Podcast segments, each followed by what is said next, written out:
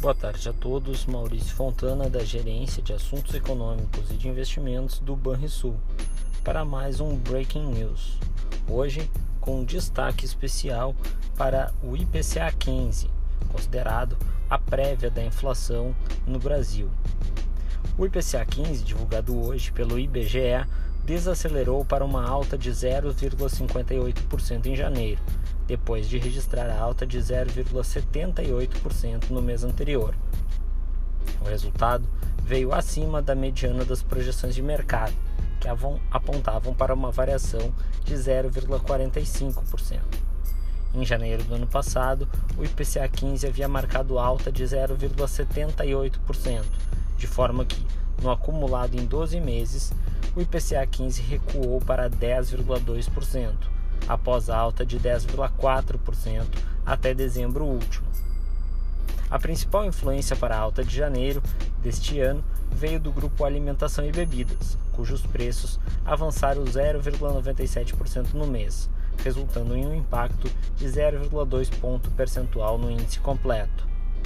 Entre as quedas, além do destaque para os preços do plano, dos planos de saúde, devido à incorporação da última fração mensal do reajuste anual que havia sido suspenso em 2020, tivemos também o grupo Transportes, que vinha pressionando os índices de inflação em meses recentes e teve queda de 0,41% em janeiro de 2022, diante da queda nos preços da gasolina e das passagens aéreas.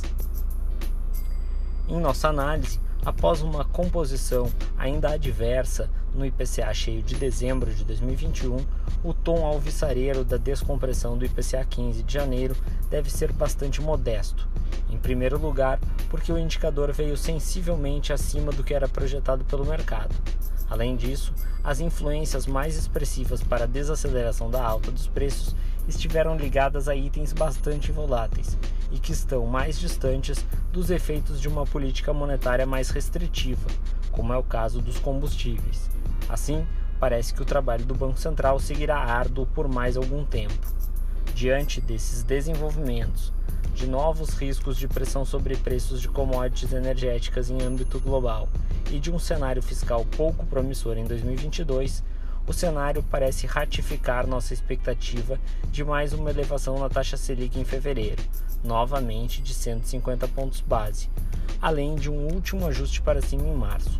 Como já apontamos em outras ocasiões, isso deve levar o atual ciclo de aperto monetário a uma taxa de juros de 11,75% ao ano, patamar que deve se manter ao menos até o final deste ano. A seguir, teremos a divulgação da decisão de política monetária nos Estados Unidos. Mas mais novidades sobre isso virão amanhã pela manhã no nosso tradicional Morning Call. Tenham todos uma boa tarde e bons investimentos.